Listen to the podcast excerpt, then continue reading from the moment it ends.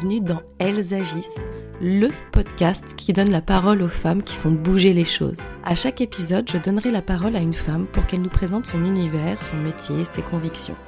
Ce sera aussi l'occasion pour elle de nous parler d'un sujet en particulier qu'elle affectionne ou qu'elle souhaite nous présenter. Ce sont des femmes inspirantes qui nous poussent à nous interroger, à réfléchir, à avancer. Et moi, à chaque fin d'épisode, je suis vraiment motivée pour agir et j'espère que ça sera pareil pour vous. Aujourd'hui, je reçois Caroline Depuis.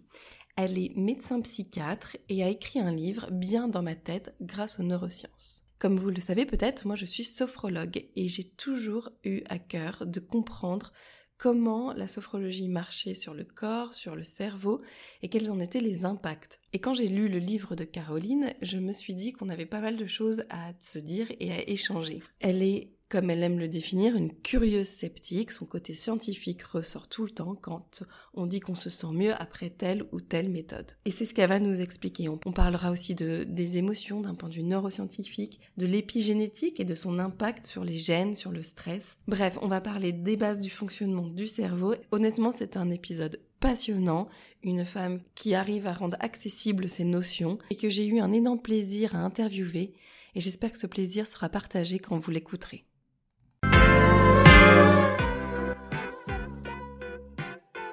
Caroline, je suis euh, ravie de te recevoir dans Elles agissent. Bonjour. Merci d'avoir accepté mon invitation. Je t'ai découverte donc via ton livre Bien dans ma tête, que j'ai beaucoup aimé et qui a répondu à moi beaucoup de questions, de mes questions, et je voulais vraiment partager ça dans, dans Elles agissent. Donc on va, on va en discuter, mais avant je vais te laisser te présenter la manière dont tu souhaites. Qui es-tu Caroline, professionnellement, personnellement Qu'as-tu envie de, nous dire? Eh bien, donc je suis psychiatre de, formation et de profession d'ailleurs. J'ai été diplômée médecin en 2001 et je suis diplômée en psychiatrie depuis 2006. Je travaille à Bruxelles dans une clinique psychiatrique qui s'appelle Epsilon, euh, qui est un endroit absolument incroyable parce que c'est dans un, un, écrin de verdure et donc c'est hyper chouette d'y travailler, mais c'est aussi hyper accueillant pour les patients d'être dans un lieu qui est, euh, qui est humanisant. Et je suis là responsable d'un service d'hospitalisation sous contrainte en psychiatrie. Donc c'est vraiment un service assez lourd de psychiatrie médico-légale où les, gens sont placés quand ils ont une dangerosité, quand ils ont une maladie mentale et qu'ils ne veulent pas soigner. En France, c'est l'équivalent, de l'hospitalisation à la demande d'un tiers ou de l'hospitalisation d'office. Donc ça, c'est une grande partie de mon, de mon temps. Puis j'ai aussi des, consultations euh, en ambulatoire, en privé.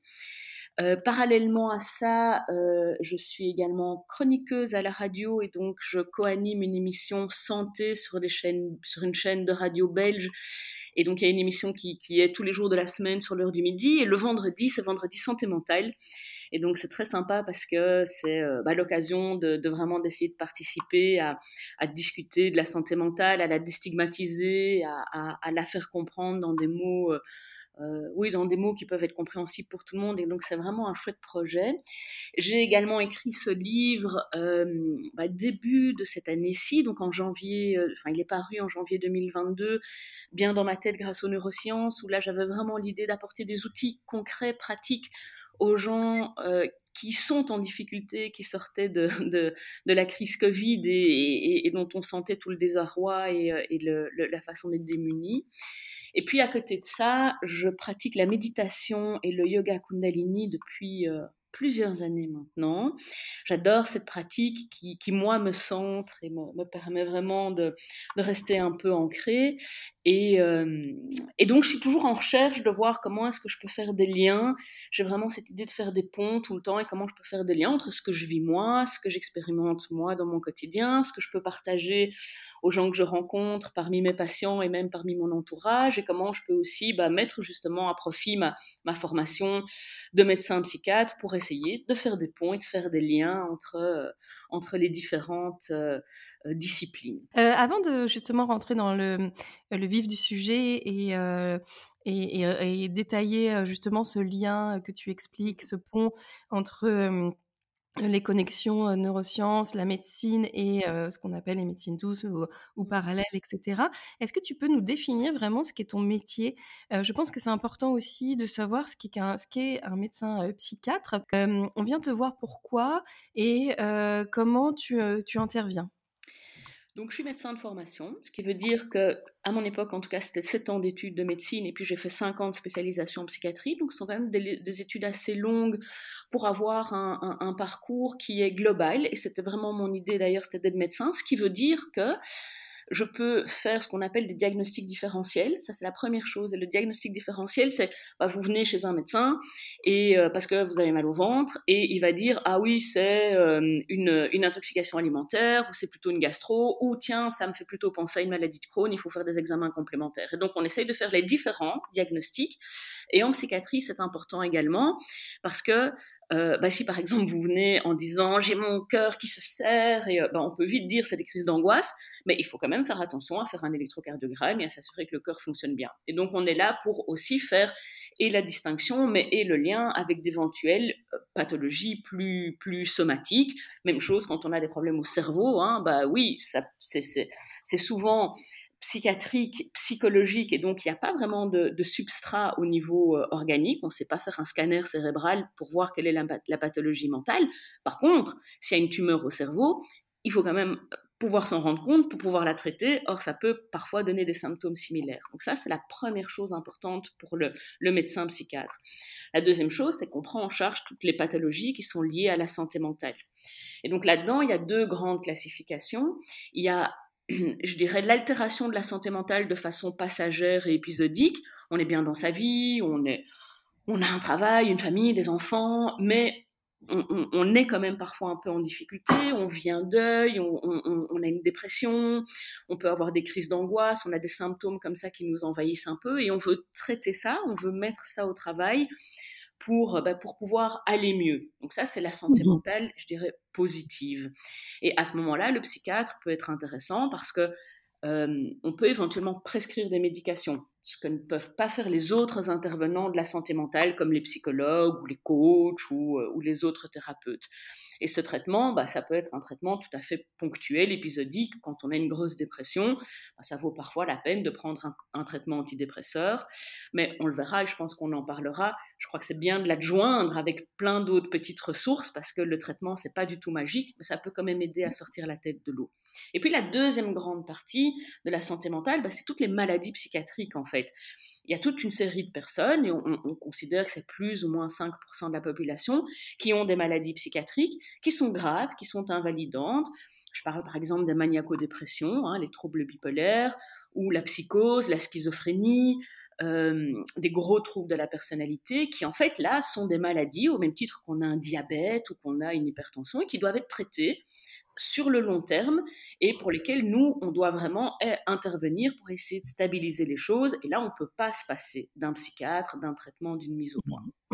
Et puis enfin, on fait tous les liens aussi, le médecin psychiatre fait tous les liens avec la société en fait, puisque c'est nous qui pouvons bah, faire une interruption de travail, par exemple, un certificat pour, euh, pour, pour, prendre quelques jours ou quelques semaines de repos, ou pour faire des liens avec euh, la sécurité sociale, avec les assurances, pour, euh, pour avoir des revenus de remplacement, pour éventuellement avoir un statut d'invalidité ou de handicap. Et donc, c'est mmh. nous qui faisons tous ces liens-là également. et, et, ce que je me demande, c'est à quel moment est-ce que tu as envie, eu envie justement d'aller voir, en fait, d'élargir, comme tu dis dans ton livre, d'élargir ton horizon et d'aller vers quelque chose de différent de ce que tu avais appris en mmh. médecine et en psychiatrie? Donc, moi, à titre personnel, j'ai toujours été intéressée par ça, puisqu'en fait, j'ai découvert la méditation quand j'avais 17-18 ans, donc assez tôt quand même dans mon parcours. Et ça m'a toujours semblé être un outil euh, hyper puissant, hyper facile, gratuit, qu'on peut utiliser chez soi, qu'on peut faire quand on veut. Euh, et j'ai toujours cherché un moyen de, de, pouvoir l'inclure au fond dans ma pratique sans vraiment le trouver dans un premier temps, parce qu'il faut savoir que la psychiatrie est, quand même encore, même si ça s'ouvre, vachement fermée sur ce qu'on peut faire et ce qu'on peut pas faire. Et donc, on, est prudent avec toutes ces pratiques alternatives. je pense que la prudence est toujours de mise, mais parfois, trop de prudence, on se met un peu en retrait. Et puis, il y a une dizaine d'années, je pense, je, dois dire que ma pratique fonctionne bien, que c'est chouette, j'adore rencontrer les patients, j'adore cette humanité, j'adore vraiment faire tout ce travail, mais je trouvais que ça tournait un peu en rond. Et surtout, je trouvais que les gens attendaient beaucoup de moi, qui venaient déposer chez moi des gros paquets en disant guérissez-moi, soignez-moi, faites quelque chose pour moi, et c'était assez passif. Ce que je comprends, quand on n'est pas bien, on n'a plus les ressources, et, et, on a envie que l'autre vous, vous, vous aide, et c'est vrai qu'en même temps, c'est mon rôle. Et en même temps, je voulais vraiment trouver un moyen de, pouvoir redonner un peu de pouvoir aux gens qui venaient me voir, euh, de, pouvoir en même temps les aider, les soutenir, et en même temps d'essayer que eux puissent reprendre un peu le, pouvoir sur leur vie, sur, sur leurs moyens. Et j'ai commencé à chercher des, trucs par rapport à, à, ça et que je pouvais leur partager facilement. Parce que la méditation, c'est pas toujours facile, c'est pas toujours facile d'accès. Pour quelqu'un qui est très déprimé, très anxieux, c'est juste impossible j'ai découvert la cohérence cardiaque et je me suis vraiment reconnectée via la cohérence cardiaque, parce que je l'ai pratiquée pour moi-même et de façon assez incroyable. Donc c'est une méthode de respiration. Est-ce que tu peux justement, oui, nous la, nous la décrire? Donc c'est une méthode de respiration qui euh, euh, met en phase le système nerveux autonome. Et le système nerveux autonome, c'est le système nerveux qui fonctionne de façon autonome dans notre corps, et c'est lui qui va mettre en place, qui va, qui va activer le système nerveux orthosympathique, qui est le mode fuite ou combat qu'on connaît bien quand on a l'adrénaline et que euh, on est prêt euh, à, combattre ou bien euh, ou bien à fuir et qui a aussi qui peut aussi activer la voie parasympathique qui est la voie du repos, du calme, de la régénération. Malheureusement, dans nos sociétés actuelles, bah, c'est plutôt l'orthosympathique qui est qui est fort stimulé et qui peut donc nous épuiser. C'est ça le stress, c'est ça le burn-out. Et en fait, la cohérence cardiaque, c'est un système de respiration qui va agir de façon physiologique sur ce système nerveux autonome pour le calmer et pour le balancer un petit peu, le rééquilibrer et le remettre un peu du côté parasympathique. Et c'est hyper simple, puisqu'il suffit d'inspirer sur 5 secondes et puis d'expirer sur 5 secondes et de le faire pendant 5 minutes. Et il y a plein de guides sur Internet pour pas devoir compter dans sa tête. Et donc, moi, ça m'a beaucoup plu en tant que médecin parce que c'était super simple super rapide, 5 minutes deux à trois fois par jour, mais surtout, ça se basait sur des notions physiologiques. Et donc, justement, c'était pour moi crédible, légitime, je pouvais l'expliquer, je pouvais le montrer euh, aux patients. Mais je l'ai essayé sur moi-même et ça m'a vraiment bien plu. Euh, ça m'a reconnecté à la méditation que j'avais un peu perdu de vue, mais surtout, ça m'a ouvert. Moi, ça, ça a déployé plein de, de, de curiosité intellectuelle. Ça m'a réveillé le cerveau, en fait, quelque part. Ça m'a réveillé toutes mes intuitions, toutes mes envies de me, euh, renseigner. Et donc, j'ai commencé à, à, partager ça à mes patients et ça leur plaisait beaucoup parce que ça donnait des petits exercices à faire à la maison, parce que justement, ils sentaient que ça faisait un effet, donc ils pouvaient revenir la semaine suivante en me disant Ah, c'est génial. Alors, tout le monde n'accroche pas parce que, comme je le dis, quand on n'est vraiment pas bien, bah, c'est très difficile, même pendant cinq minutes, de s'arrêter de respirer. Et donc, ça, c'est important aussi de, bah, de le savoir en fait, hein, que c'est pas un truc qui est, il euh, y a rien qui est euh, accessible ou, pratique ou faisable ou que 100% des gens aiment 100% du temps. Et donc c'est aussi comme ça que je me suis dit bah tiens, qu'est-ce au fond, c'est chouette de faire ça. Et moi, ça m'a redonné plein d'envie de discuter avec les gens, d'en apprendre sur eux, de voir comment ça se passe. Et donc, j'ai essayé comme ça de, de, grappiller, de lire, d'écouter des podcasts, de, de euh, sur plein de sujets différents qui avaient tous ce, ce point commun, qui était en même temps, c'est validé par la science, parce que pour moi, ça, c'est important. Mais, et en même temps, les gens peuvent l'appliquer chez eux de façon facile, mmh. sans que ça leur demande bah, d'aller voir un thérapeute en plus, que ça coûte de l'argent, et, avec plein de, petits trucs et astuces différentes pour que bah, chacun puisse prendre ce qu'il veut et jeter ce qu'il veut pas, qu'on puisse comme ça faire. Et donc j'ai créé bah, une boîte à outils avec plein de petits, euh, de petits outils que je pouvais partager aux gens et euh, et, et, et, eux, bah, ils peuvent essayer, puis ils reviennent, ils me disent oui, ça c'est super, bah non, ça c'est pas trop. Et justement, c'est pour ça que j'avais des outils bah, plus euh, corporels, avec, euh, avec du sport ou avec du, du, du, yoga, des outils plus de respiration, de calme, avec la méditation ou la cohérence cardiaque, plus des outils de gestion des émotions pour, pour mmh. d'intellectuel et de cognitif pour ceux qui sont là-dedans. Et bah, dans la période du Covid, on a comme quand même plus parlé de la santé mentale, on a quand même plus c'est vrai. Ouais, ouais. Hein. Et on mmh. a aussi plus vu combien on était tous impactés par ça en fait. C'était pas d'un côté les fous puis nous, en fait, tout ça c'est un peu plus mélangé et on s'est dit mais au, fond on, est tous on est tous impactés, mais en même temps, je, trouvais qu'on ne donnait pas beaucoup de, ressources en fait aux gens. On, les, on, les, laissait un peu avec ce, constat. Et voilà, c'est comme ça que du coup, je me suis dit, ah bah tiens, bah, tous ces outils, je pourrais les réunir dans, dans un livre et les partager. Et avec vraiment cette idée de, bah, de, de, faire le pont entre ce qui est validé scientifiquement, parce que pour moi, c'était important. Et donc, je me suis dit que pour toute une série de personnes, ça peut être euh, chouette de savoir. Pour moi, c'est beaucoup plus facile d'être motivé à maintenir une activité dans quelque chose quand je sais comment ça fonctionne, à quoi ça sert, euh, quel, quel, est l'impact sur mon corps, sur mon cerveau. Euh, ça, bon, ça me fascine, mais en plus ça me motive et je me dis ah oui c'est comme ça et donc c'est pour ça que ça marche pas tout de suite. Je dois m'accrocher, c'est à cause de la mmh. neuroplasticité, je dois le mettre en route. Et donc voilà, c'est comme ça que le livre je l'avais écrit en, en, deux parties avec une première partie qui re donne un peu le, les bases du fonctionnement du cerveau, mais de façon accessible. Et puis une deuxième partie avec cette boîte à outils, pas très pratique, où on peut aller de chapitre en chapitre et aller prendre ce, qui, ce qui nous botte. Est-ce que, est que, tu utilises justement ta, ta, boîte à outils hein, que, que, tu viens de nous présenter euh, en premier euh, alors, euh, je ne sais pas si c'est le bon terme, mais en premier soin, de, en tout cas en première approche, quand tu as des patients justement qui arrivaient, est-ce que maintenant c'est quelque chose que tu as mis en place comme une première étape pour voir si ça peut fonctionner, etc. Alors ça dépend vraiment, parce que bah, étant psychiatre, j'ai quand même des patients qui vont pas bien du tout et qui arrivent chez moi, surtout maintenant après le Covid. Il faut savoir qu'on a une explosion des demandes, beaucoup beaucoup de jeunes adultes qui vont et qui vont vraiment pas bien du tout. Donc ils ont 18, 20, 21, 22 ans. Oui, jeunes. Ah oui, vraiment jeunes et des gens. Euh, en, gros, on peut faire une, une grande distinction entre les névrosés et les psychotiques. Euh, les psychotiques, c'est ceux qui sont déconnectés de la réalité, c'est une maladie psychiatrique. Donc, bah, eux, voilà, ils sont malades, il y a une déconnexion, il faut un traitement, point. Et, euh, l'accès à tout ce qui est un petit peu alternatif peut être plus compliqué, plus, il faut être très prudent avec eux.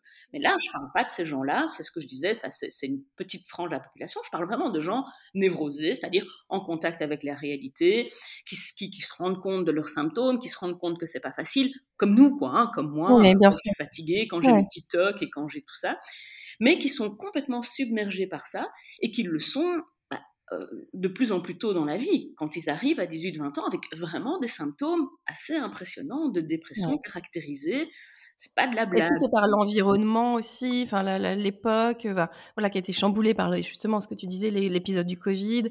Euh, on vit dans une période, euh, voilà, d'instabilité euh, sur géopolitique, sur l'environnement, etc. Est-ce que ça, ça impacte? Est-ce les, gens viennent aussi parce que voilà, c'est, on est un peu perdu sur notre Ouais, c'est vraiment l'accumulation de tout ça. Donc 18, 20, 22 ans, c'est le moment de l'autonomisation. Donc déjà, c'est pas facile en fait. Hein. Déjà, s'autonomiser. En même temps, on doit quitter ses parents, puis on doit euh, trouver un logement seul, puis on doit faire ses études, on doit réussir ses examens, on a ses premières rencontres amoureuses, ses premières déceptions. Enfin, tout ça est déjà un gros boulot en fait psychique. Donc c'est pour ça que c'est déjà pas toujours facile. Mais ça, on rajoute effectivement la crise Covid, donc toute la désocialisation qu'il y a eu autour de tout ça. Et pour ces jeunes, ce décrochage a parfois été très compliqué. Et du coup, se raccrocher au train qui se met en marche en fait, c'est pas facile pour tout le monde. Il y en a un sorti du confinement, youhou, je peux, je peux foncer, mais il y en a mm. d'autres, ils, sont, ils sont sortis du train, le train, le train repart et ils sont en train d'essayer de courir après. C'est pas facile de remonter dedans. L'éco-anxiété est hyper euh, impactante chez les jeunes. L'éco-anxiété, tu euh, dis, ouais. Ouais, c'est des angoisses, mais vraiment fondamentales parce que pour eux, c'est leur avenir, c'est leur présence, c'est dans quoi ils vivent. Et puis là-dedans, la guerre en Ukraine, la crise énergétique, quand on voit, euh, bah, bah, du, coup, par exemple, l'autonomisation, bam, partie finie, quoi. Bah non, je vais rester chez papa-maman, je ne pourrais pas payer mes factures d'électricité et de gaz. Donc, et, c'est vraiment, pom, pom, pom, pom, tout se rajoute. vraiment, les, petits éléments se rajoutent les uns sur les autres dans un moment qui est un moment qui, reste un moment de construction et donc de questionnement. et en fait, c'est trop le, cerveau euh, humain, il, a ses limites et, là, il est débordé. Donc, pour revenir à ta première question, parce que je suis désolée, je fais des petits, des petits Non, c'est très intéressant. quand, quelqu'un arrive à ma consultation, je vais d'abord évaluer où il en est en fait, dans son niveau de, de, contact et dans son niveau symptomatologique. Donc, ce sont principalement à ma consultation des gens névrosés qui arrivent, donc ils sont en contact avec la réalité. Mais si je commence gentiment à leur dire, on va faire un peu de cohérence cardiaque, ils me disent ça va pas, je crois que vous vous rendez pas compte de ce que je vis là. Moi, je dors plus depuis plusieurs semaines, j'ai des idées noires. Votre cohérence cardiaque, c'est sympa, mais ça va pas être possible. Ah il y a un peu de réticence finalement. Euh... Euh, non, mais oui, il y a une réticence, ça c'est sûr, parce qu'ils ils ont alors l'impression que je vais minimiser leurs leur difficultés, mais ils ont raison aussi d'être réticents. C'est-à-dire que l'importance de leurs symptômes, à un moment, il faut d'abord diminuer ça pour leur donner accès à, des disciplines qui sont un peu plus douces. Parce que si on veut le faire trop tôt, en fait, ça marche pas parce qu'ils sont trop loin, et du coup, ça les dégoûte. Donc, moi, ce que je fais en général, donc, c'est que j'évalue. Bah, soit effectivement, je pense qu'il n'y a pas besoin, on peut essayer sans traitement, on peut essayer des alternatives naturelles que ce soit au niveau phytothérapeutique ou, ou, que ce soit d'autres choses. Et alors, je leur propose. Et euh, donc, je leur propose la cohérence cardiaque ou d'aller faire du sport ou d'aller dehors. Et je, vois avec eux ce qui peut s'organiser. Je leur explique assez rapidement. J'essaye vraiment d'expliquer pourquoi, comment, ce qui se passe, de leur redonner aussi une, clé de compréhension sans enfermer. Donc, je trouve que c'est vraiment important, par exemple, de dire euh, un diagnostic, c'est pas un enfermement, c'est dire bah, vous avez un épisode dépressif, c'est un épisode, c'est normal, regardez euh, tout ce qui se passe, c'est normal que vous soyez submergé, je vais vous aider à ça. Mais voilà, rassurez-vous, vous n'êtes pas en train de devenir fou, parce que ça, c'est mmh. un grand mmh. questionnement. Mais si je vais trop tôt avec juste des alternatives un petit peu, euh, euh, oui, des, des, petites alternatives qui sont plutôt douces, en fait, ils, ne peuvent pas se l'approprier parce que parce qu'ils sont pas assez bien. Donc parfois je commence par d'abord donner un traitement, traitement mmh. qui va viser à diminuer un peu le niveau d'anxiété et à leur permettre de se remettre en contact. Et alors dans un deuxième temps, je peux introduire toutes ces petites méthodes qui vont me permettre en fait de diminuer plus rapidement le traitement et de passer à autre chose. Alors que si je veux y aller trop vite, bah, euh, je risque de, de, de, passer à côté de quelque chose et de passer à côté aussi de l'intensité de leurs symptômes. D'ailleurs, ils me le disent quand, quand, ils essayent et que ça marche pas.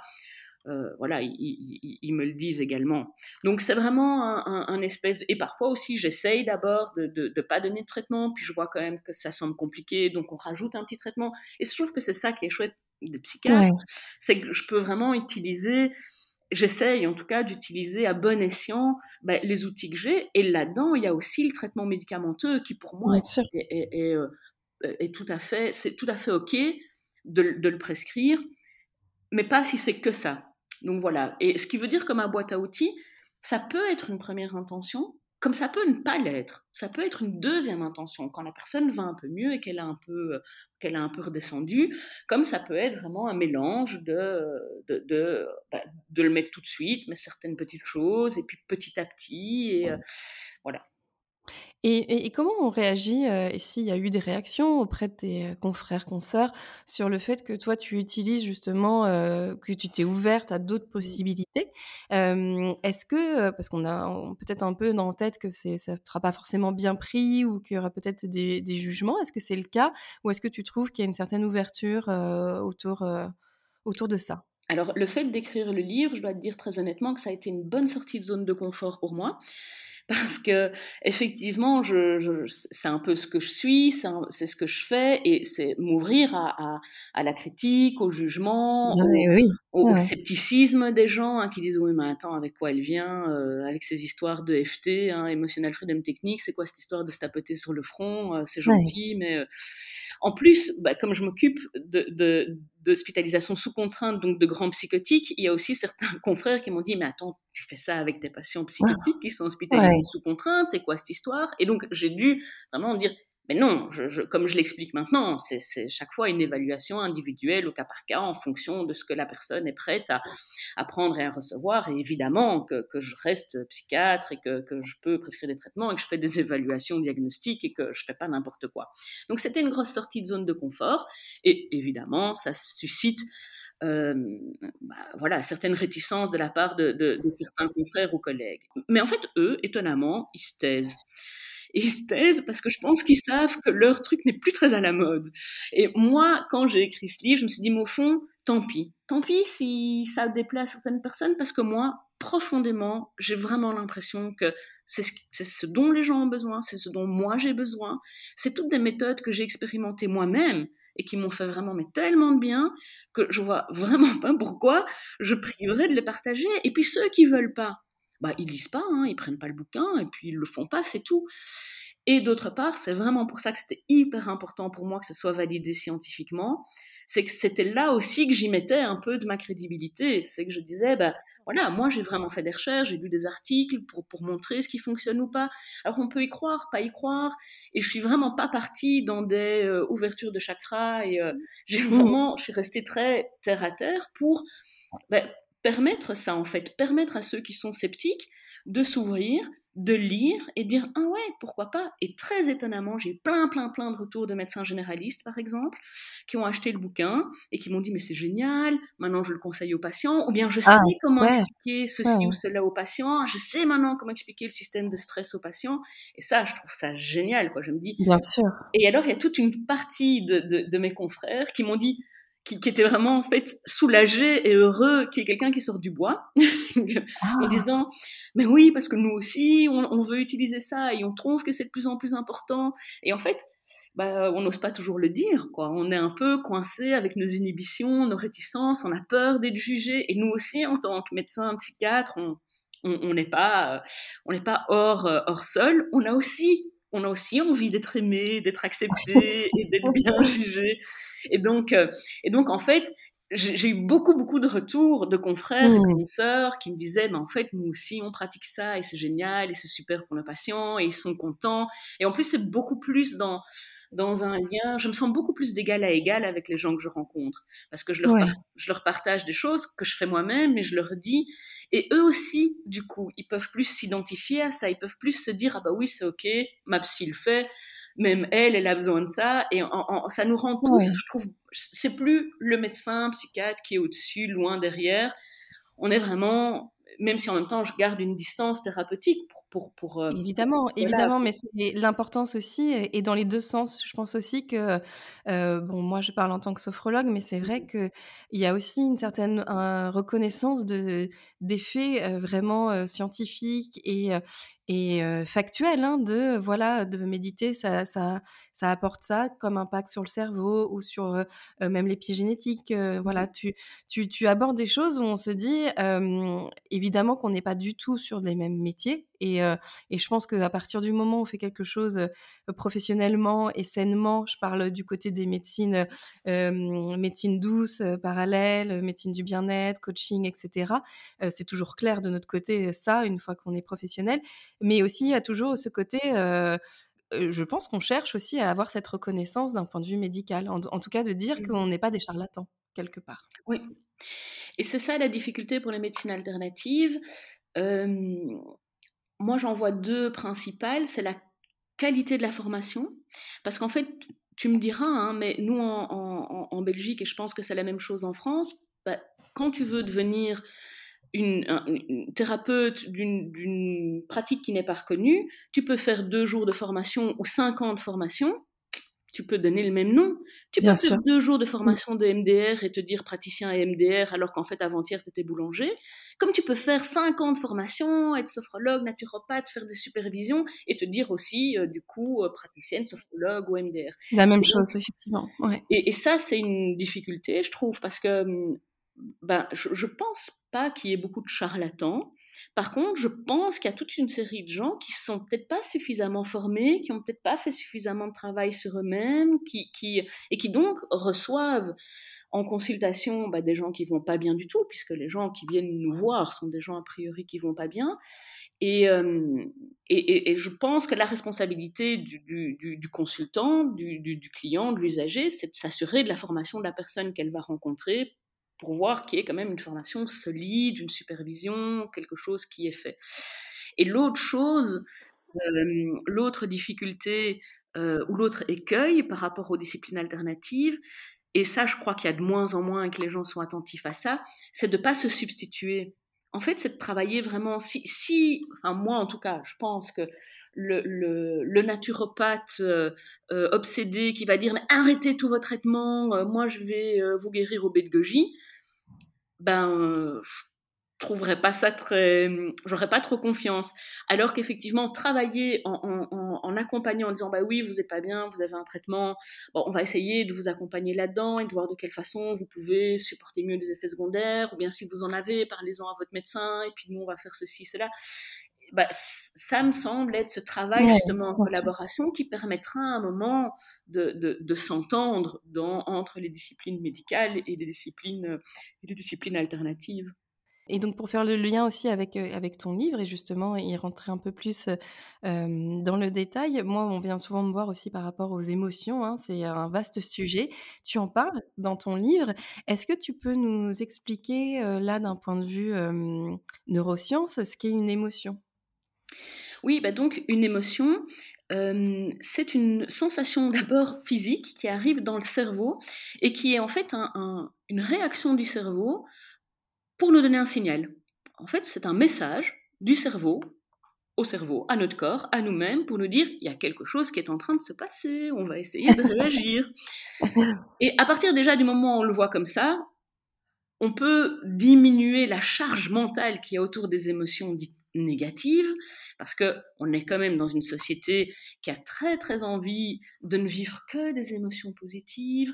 On d'ailleurs on détourne toute cette idée hein, de la méditation, du calme mental, en se disant que c'est juste être zen. Non, pas du tout. En fait, c'est accepter ces émotions comme elles sont là, parce qu'elles sont des signaux que nous donne notre cerveau pour qu'on fasse attention. Donc, euh, bah, quand on a peur et qu'il y a une émotion de peur qui surgit, bah, c'est parce qu'il y a un danger et que euh, il vaut mieux faire face au danger, quoi. Parce que sinon, mmh. on risque euh, bah, de mourir. Donc en fait, c'est simplement un mécanisme de survie. Quand on a de l'amour, de la joie, des émotions de ce type-là, c'est aussi pour, euh, bah, c'est pour nous reproduire en fait. Hein. L'amour, hein, nous, nous sommes des êtres humains qui visons à pouvoir perpétuer notre espèce. Et donc, la plupart de nos réactions sont là pour survivre, et soit survivre et se reproduire, bah, soit survivre et, pas mourir. Et donc, c'est vrai que ce sont, quand on a des stimuli qui nous arrivent, euh, eh bien, le cerveau va réagir. Ce qui est intéressant de savoir, c'est que ces stimuli, généralement, on se dit qu'ils sont externes. Euh, il y a un accident de voiture, il y a quelqu'un qui nous klaxonne, on est en voiture, il y a quelqu'un qui nous klaxonne, c'est un stimuli externe, on va faire attention, justement on a une petite émotion euh, de, surprise, eh bien la surprise c'est vraiment pour éveiller notre attention et dire ah, qu'est-ce qui se passe? Euh, ah ben oui attention il faut que je freine pour pas faire d'accident et donc système orthosympathique qui se met en marche pour nous donner de l'adrénaline, de l'oxygène à notre cerveau, pour nous permettre de réfléchir plus vite et de pouvoir agir adéquatement. Et puis, bah, on a évité l'accident, youpi, on est super fort, on se calme, on se remet en mode parasympathique, on peut et on reprend notre conduite tranquillement. Et on peut comparer ça aux animaux, hein, dans la savane, la gazelle, elle se balade tranquillement dans la savane. Et puis il y a un lion qui, qui, la repère, qui se met à courir après. Ah bah la gazelle, qu'est-ce qu'elle fait? Système orthosympathique en marche. Elle se dit, je vais courir, hein, je vais quand même essayer de l'éviter, je vais pas, je vais pas l'affronter, je vais pas aller au combat. Elle trace sa route, elle court très très vite. Elle a évité le lion dans le meilleur des cas, sinon elle n'est plus là. Mais elle a évité le lion dans le meilleur des cas. Elle se calme, elle s'ébroue. En général, ils, se secouent dans tous les sens, qui est en fait une décharge de toute l'adrénaline et de toutes les hormones de stress. Et elle repasse en parasympathique. Elle a oublié l'histoire et elle ne développe pas de syndrome de stress post-traumatique ni de burn-out. La gazelle, en général, est en bonne santé mentale. Bien, nous, dans l'idéal, on a des stimuli externes comme ça, hein, klaxon, on, on a plein de stimuli qui sont tout le temps exogènes, mais en plus, comme on n'est pas des gazelles, mais qu'on est des êtres humains avec un cerveau pensant, on a tous nos stimuli internes. En fait, les pensées sont des stimuli internes. Donc, vous avez évité euh, un klaxon, vous avez évité euh, la voiture, puis vous reprenez votre route, et puis pendant tout le reste de la route, vous vous dites, non mais c'est quand même dingue, hein il m'a pris ma priorité de droite, hein. Non, mais à cause de lui, j'aurais pu faire un accident, hein. j'aurais pu mourir, hein. Et mes enfants auraient été orphelins. Et on continue. Et donc, on, on, continue à réactiver le système orthosympathique. Et puis là, on arrive au travail. Il y a notre patron qui n'est pas très en forme lui-même et qui dit T'arrives en retard? Bah oui, euh, j'ai dû éviter un accident, je me suis arrêté, j'ai dû un peu récupérer, mais non, ça va pas, tu peux pas arriver en retard. Hop, nouveau stimulus de stress, crispation. Et puis, on y pense mais ce patron quand même, il est pas juste, moi j'ai évité un accident. Et donc c'est cette combinaison de stimuli externes et internes en permanence dans notre cerveau qui font qu'on est toujours sur ce mode orthosympathique stressé et qu'on finit par s'épuiser et que les émotions là-dedans, elles sont toujours en trop.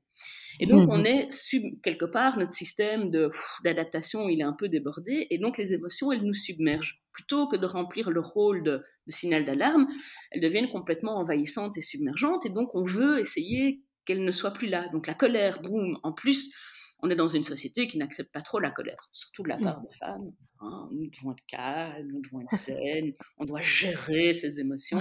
C'est un sujet complémentaire, ça. Oui, hein, oui, le sujet de la femme, non, oui, oui, tout à fait, de la gestion du stress. Mais, et donc voilà, les émotions, euh, on essaye de les gérer, déjà. On essaye de les éviter, surtout si elles sont désagréables et négatives, et on, ne voit pas toute la portée utile.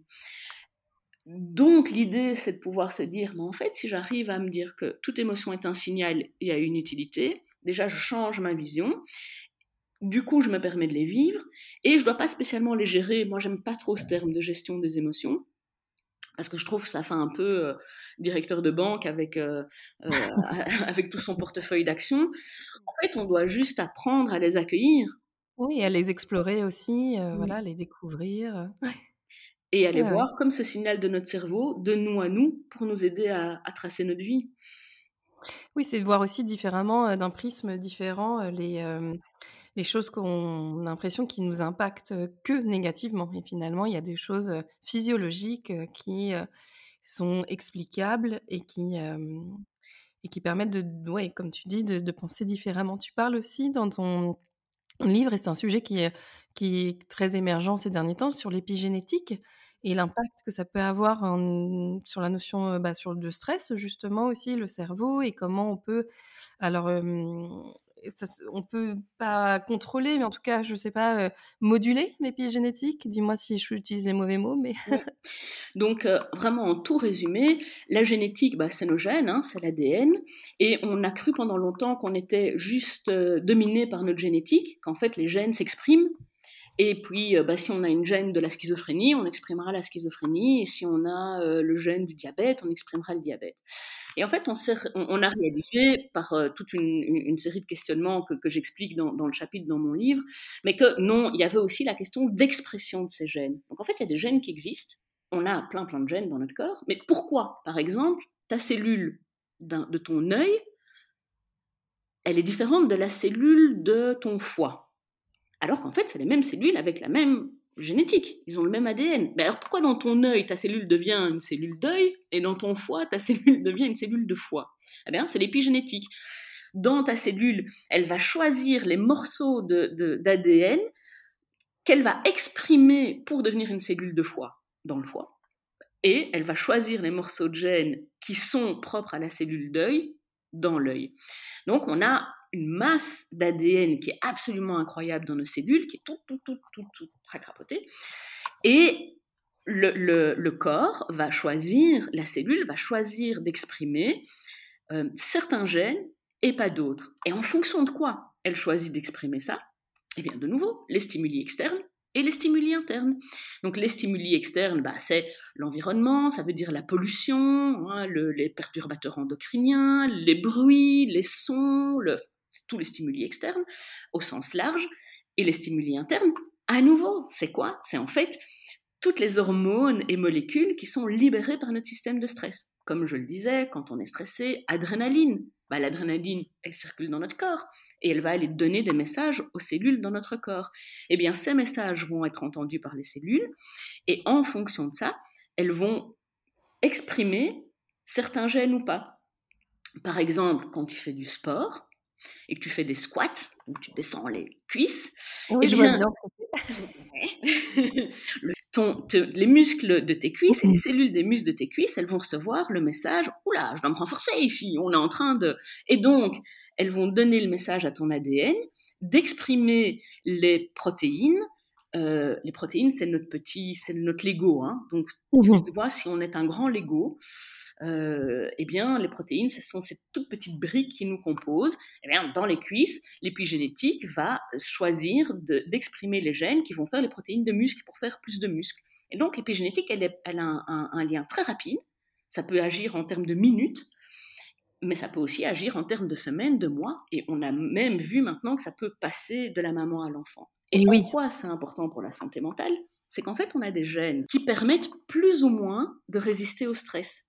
Parce qu'on a des gènes qui vont par exemple sécréter plus de cortisol, qui, sont, qui, est l'hormone de stress alliée à l'adrénaline, ou des gènes qui vont justement permettre de diminuer cette sécrétion de cortisol. On a des gènes qui vont augmenter l'inflammation, or l'inflammation c'est très stressant pour le corps, et on a des gènes qui vont plutôt être anti-inflammatoires. Et on a remarqué que quand on est stressé, eh bien le corps va par, par, un effet de réponse, il va augmenter les gènes qui vont créer du cortisol. Parce que si on est stressé, bah, il faut mettre du cortisol pour lutter contre le stress. En fait, à un moment, c'est un cercle vicieux. On est stressé, on sécrète du cortisol, le cortisol est stressant, on est stressé, on sécrète du cortisol. Et donc, c'est comme ça qu'on a vu que le stress et l'environnement pouvaient modifier des gènes, mais des gènes qui pouvaient être soit bons pour notre santé, soit des gènes mauvais pour notre santé, bons pour notre stress ou mauvais pour notre stress. Du coup, j'en reviens à ta question, comment est-ce qu'on peut agir sur l'épigénétique? C'est évidemment de façon indirecte, mais si on essaye le plus possible de favoriser dans notre environnement bah, tous les facteurs qui vont être bons pour notre épigénétique en termes de bonne santé, bah, on va aider en fait l'épigénétique. Donc on ne peut pas tout contrôler. On ne peut pas contrôler la pollution atmosphérique et les, et les perturbateurs endocriniens et la guerre en Ukraine. Par contre, on peut contrôler de faire du sport régulièrement, de marcher dans la nature, d'essayer d'avoir une alimentation la plus saine possible, euh, même si je suis toujours prudente avec ça parce que je veux pas stimuler des troubles du comportement alimentaire, mais voilà, d'essayer de manger le plus des aliments entiers, de se faire plaisir, d'essayer d'avoir l'alimentation la plus, la plus intuitive possible, eh bien tout ça en fait ça va être des facteurs indirects qui vont jouer sur notre épigénétique et qui vont stimuler la production, l'expression de gènes qui vont être anti-inflammatoires, qui vont augmenter notre immunité, qui vont diminuer notre sécrétion de cortisol. Et à contrario, bah, quand on fait pas de sport, qu'on prend de la malbouffe tout le temps, euh, qu'on reste à l'intérieur, on, pas, quoi. on fait le mmh. contraire. Pour toi, pour, en quoi c'est important de connaître ça? C'est-à-dire d'avoir une approche, de comprendre ce qui se passe en nous. C'est vraiment, voilà, en quoi c'est important? Si je te dis, tu dois vraiment aller dehors tous les jours parce que c'est bon pour ta santé, tu vas le faire combien de temps, tu penses? Bon, peut-être, ouais, quelques temps, et puis voilà, quoi. tu vois, c'est quoi C'est quoi? Bon, et si tu vois pas l'effet en plus, tu, te dis, mais enfin, c'est bon, elle m'a dit qu'il fallait aller dehors, mais je suis désolée, mais il pleut, il fait dégueu. Euh, en plus, il y a du bruit là, ça m'agace. Non, quoi. Alors que si je te dis, aller dehors, faire un bain de nature, c'est hyper bon parce que justement, épigénétiquement, ça va booster ton immunité, parce que quand tu prends du soleil et la, lumière directe, même s'il n'y a pas de soleil, même à travers les nuages, ça va vraiment aider la sécrétion de sérotonine, qui est l'hormone de bien-être, parce que quand tu vas dehors, tu, tu, tu mets quand même en mouvement tes muscles, donc tu, euh, tu, tu augmentes les muscles, et bien en fait, assez, de façon assez incroyable. Ça augmente la sécrétion au niveau du cerveau, de cet engrais du cerveau. Donc, tu permets à tes neurones de se régénérer. Euh, tu augmentes l'oxygénation du cerveau, donc la neuroplasticité est mise en marche. Or, la neuroplasticité, c'est ce qui te permet d'être plus vif plus longtemps. Ouais. Oui, on voit la chose différemment, effectivement. on se dit, ah ouais, je vois. Mais c'est pas grave si ça marche pas tout de suite, parce que tu sais, la neuroplasticité, ça met quelques semaines, ça, met quelques semaines à se mettre en route. Et puis, l'idéal, si tu vas dehors, c'est de trouver un coin nature avec pas trop de bruit pour justement pas avoir la pollution. Tu dis, ah ouais, mais c'est vrai, c'est chouette. Je vais plutôt essayer d'organiser. Et puis, si tu le fais qu'une fois par semaine, c'est bien, c'est mieux que rien, mais euh, pas besoin de le faire tous les jours et puis de tenir pendant trois jours. Il vaut mieux faire quelque chose qui est répété parce que justement le corps, c'est ça qu'il a besoin. Et eh bien, je trouve que tout ça te donne des outils faciles, facilement compréhensibles et que tu peux retenir de pourquoi c'est important d'aller dans la nature. Et quand tu sais ça, tu vas essayer d'organiser ta vie autour de ça pour te dire, ok, ben moi je sais pas le faire tous les jours et je sais pas faire le tour du quartier et de toute façon ça m'intéresse pas, c'est super pollué. Par contre, je vais essayer le week-end d'aller faire une belle balade dans la forêt, je vais prendre le train, je vais aller proche de chez moi, je vais prendre mon chien, que sais-je, parce que je vois que ça me fait du bien. Et du coup, on est attentif aussi plus à ça. On est plus éveillé à se dire, ah ouais, je le sens, je suis dans la nature, ça me fait du mmh. bien. Et on active aussi un cercle vertueux. C'est ce que moi je vis et c'est vraiment, moi je suis persuadée de ça. Plus tu expliques, plus tu comprends, plus tu arrives à mettre, en, à, mettre en place des actions qui te sont, toi, propres à toi, positifs pour toi et qui, qui, qui vont pour lesquels tu vas avoir un effet. Ouais, c'est, je te rejoins complètement. C'est, mmh. une nouvelle approche, voilà, de, de mmh, d'aborder les choses différemment, quoi, d'un autre angle. Ouais, et de nouveau de redonner le pouvoir à la personne. Moi, quand vraiment, quand les gens me disent ah mais j'ai compris, j'ai enfin compris, ben d'abord ils retiennent. Et en plus, ils, ils sont fiers de ça, d'avoir compris pourquoi, comment. Et je trouve ça génial, moi. Je trouve ça mmh. vraiment. Euh, euh, on, on, on, est beaucoup moins ignorant et beaucoup moins euh, impuissant que ce qu'on pense en fait. Ouais. Et dans, tous les, outils que tu nous présentes dans ton livre, euh, tu parles de la méditation, le yoga, que tu, pratiques aussi voilà, personnellement depuis un moment. Est-ce qu'il y en a un que tu peux nous présenter là et qui a une symbolique peut-être particulière pour toi? Euh, bah donc, on a déjà parlé de la cohérence cardiaque qui pour moi est mon must-have parce que c'est le plus facile. Et sinon, l'autre que, que, euh, que j'aime beaucoup, c'est le yoga Kundalini. J'étais en fait en train de, de rechercher un outil euh, ou, ou, une discipline qui en même temps me faisait bouger, qui en même temps permettait la méditation et qui euh, en même temps permettait l'immobilité et, euh, et, en fait le yoga, le yoga Kundalini est arrivé à moi. Et c'est génial parce qu'il y a des mouvements, il y a de la méditation, il y a du chant, j'adore chanter, je chante comme une casserole mais on s'en fout, j'adore chanter.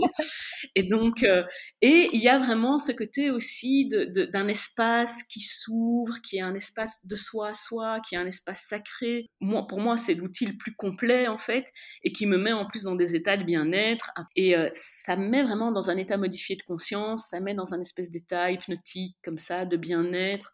Si on reprend les termes cérébraux, bah c'est vraiment, ça met en onde alpha en fait, les ondes cérébrales alpha, et ça active tout à fait tout mon parasympathique. Et, euh, et, je me demandais, euh, pour, euh, pour conclure notre échange aussi, si tu avais encore envie de découvrir d'autres techniques ou d'autres méthodes qui t'intéressent et que tu aurais envie d'explorer un petit peu plus précisément? Oui, oui, tout à fait. Je suis d'une grande curiosité, en fait. Hein, donc, euh, curiosité sceptique, comme je dis. Donc, euh, justement, j'essaye de mettre les, à l'épreuve. Donc, j'ai essayé pas mal de trucs aussi dont je n'ai pas parlé parce que justement, pour moi, ça ne, ça, ne, ça ne, faisait pas ses preuves. Mais là, je suis hyper intéressée par deux choses. Euh, c'est le, les, les trans cognitives. Je ne sais pas si mmh tu connais Corinne Sombrin, euh, qui est une, euh, une, femme française qui, qui euh, s'est découverte des dons de chamane alors qu'elle était euh, en Mongolie, mais qui a vraiment beaucoup, beaucoup travaillé sur euh, enlever tout le côté spirituel chamanique et qui s'est rendu compte en fait que ces trans dans lesquelles elle pouvait elle-même être lancée sont des états modifiés de conscience au même titre que l'hypnose et qu'on pouvait éventuellement générer par certains sons, mais qu'en fait se mettre dans ces états modifiés de conscience permet à ton conscient, volontaire, euh, assez limité, de se mettre au repos et de permettre à tout ton inconscient, qui fait tout ce dont on parle depuis le début, hein, l'inconscient, il gère le système nerveux autonome, il gère mmh ce merveilleux corps que nous sommes, et donc c'est lui permettre de s'exprimer pleinement et donc de s'auto-régénérer, de s'auto-guérir, de se donner ce dont il a besoin. On a une pharmacie à l'intérieur de nous Hein, toutes ces molécules, les antidouleurs, les anti-inflammatoires, eh ben, on a tout ça à l'intérieur de nous. Et en fait, les états modifiés de conscience permettent de, euh, bah, à, l'inconscient d'avoir plus de place en fait pour, pour euh, libérer tout ça, mais sans qu'on sans qu'on le veuille consciemment. Donc ça, c'est ce qu'on appelle la transcognitive auto-induite. Et c'est hyper intéressant parce que de nouveau, ça fait appel aux mêmes choses, l'autórégénération, la puissance de la personne, mmh. c'est de, faire confiance à ses propres capacités. Et l'autre, euh, le, dernier, euh, euh, la, dernière chose sur laquelle je m'intéresse, c'est tous les psychédéliques. puisqu'on en parle aussi beaucoup et c'est vraiment un, ça, ça, suscite beaucoup d'émulation dans notre profession, de nouveau chez certains qui sont intéressés par de nouvelles thérapies. Mais en fait, tous les, toutes les psychothérapies assistées par psychédéliques, donc les champignons magiques, la psilocybine, le LSD, euh, la kétamine, enfin voilà, tout, tout, qui sont des drogues qui sont interdites, qui sont illicites et qu'il ne faut certainement pas prendre de façon sauvage, mais dans un cadre très très euh, euh précis. de, de, il y a des recherches qui se font beaucoup aux États-Unis sur la question. Ça met du temps à venir chez nous, mais aux États-Unis, c'est même maintenant. certaines molécules sont autorisées par la FDA, donc la Food and Drug Administration. Et donc, je trouve que c'est vraiment un champ complètement fascinant qui, pourrait prendre la psychiatrie par un autre bout et la santé mentale plutôt que de se mettre sur des diagnostics et des symptômes. Hmm. Vraiment une prise en charge très, très globale, quoi. C'est de laisser à ton cerveau l'occasion de s'auto-guérir et juste de lui ouvrir ces portes-là. C'est génial. Ouais, c'est génial. C'est passionnant. Merci beaucoup. Est-ce que tu aurais envie de laisser un dernier message pour qu'on, pour aider les, certaines personnes à se sentir mieux dans leur tête? Bah, moi, je dirais d'abord, il n'y a pas de honte à être pas bien. Donc, il ne faut pas hésiter à en parler, à s'ouvrir. Et plus on est à en parler, plus on se rendra compte qu'en fait, ça arrive à tout le monde. Et, donc, du coup, on peut bah, se retrouver dans cette communauté de, de, personnes qui, euh, qui sont en difficulté, qui peuvent l'être à certains moments. Donc c'est vraiment s'ouvrir et, se permettre d'accueillir ça, et puis de l'accueillir et de l'accepter, parce que ça c'est la première étape pour pouvoir avancer, parce que c'est quand on l'accueille simplement sans jugement sur soi-même, sans honte, sans culpabilité, sans j'ai tout raté, qu'on accueille ces difficultés qu'on peut se donner la chance d'avancer là-dessus et puis là d'aller à la découverte de tout ce qui peut nous aider. Merci pour cet échange, Caroline. Donc, ton livre euh, Bien dans ma tête est disponible dans toute bonne librairie. En commande, euh, s'il n'est pas, sur les, sites aussi, euh, sur, sur, les sites de vente à distance, mais il est effectivement disponible. C'est bien dans ma tête grâce aux neurosciences. Merci beaucoup. À très bientôt. Merci à toi, c'était super. Merci, Caroline. J'espère que cet épisode vous a plu. Merci d'avoir pris le temps de l'écouter. Et n'hésitez pas, si vous avez aimé, à le partager, à le commenter, à faire vivre la communauté Elles agissent. Je vous retrouve très vite pour un nouvel épisode et n'oubliez pas que des lives sont aussi disponibles sur mon compte Instagram emily.b sophrologue et que vous pouvez aussi retrouver toutes les informations de l'épisode sur le site du podcast www.elsagis.com. À très bientôt!